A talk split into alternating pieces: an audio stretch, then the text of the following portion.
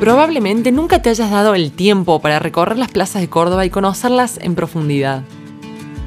No es una igual a la otra, cada una tiene su historia, su origen, sus características y en general suelen estar ligadas al barrio que las contiene y a la vida social, productiva y cultural de los vecinos.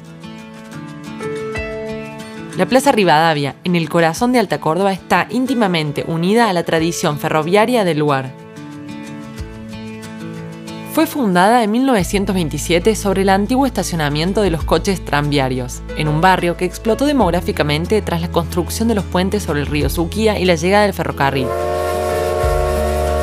En la década de 1950, en la plaza se ubicó la emblemática escultura de Mariano Fragueiro, realizada en Italia por la escultora argentina Dolores de la Vega, más conocida como Lola Mora.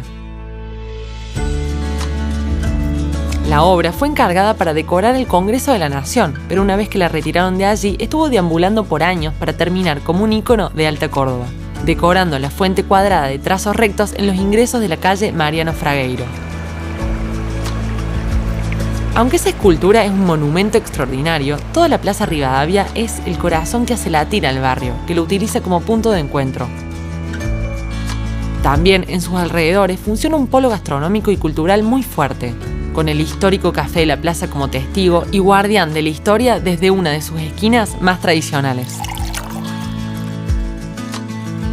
En los últimos años se realizó en la plaza una profunda obra de restauración, recuperando los espacios descuidados y sumando sectores como un patio de las infancias con juegos clásicos y de vanguardia, con un piso de caucho realizado con materiales reciclados de neumáticos fuera de uso.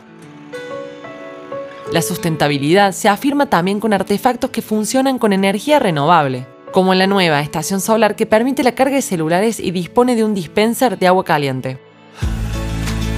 Para las obras se tuvieron en cuenta también otros aspectos de inclusión y accesibilidad, mediante la construcción de 437 metros cuadrados de senderos podotáctiles y rampas de acceso peatonal en las cuatro esquinas,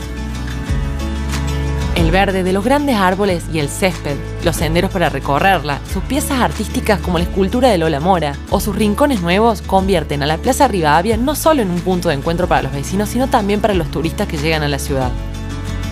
Respirar el aire puro, participar de encuentros culturales, realizar actividades deportivas o recreativas, o hacer un alto en la visita a los principales edificios del barrio, ponen a la plaza como un punto obligado en el mapa cordobés. Si querés conocer más historias sobre las plazas, parques y paseos y disfrutar al aire libre, no dejes de escuchar los siguientes podcasts de Ciudad de Córdoba.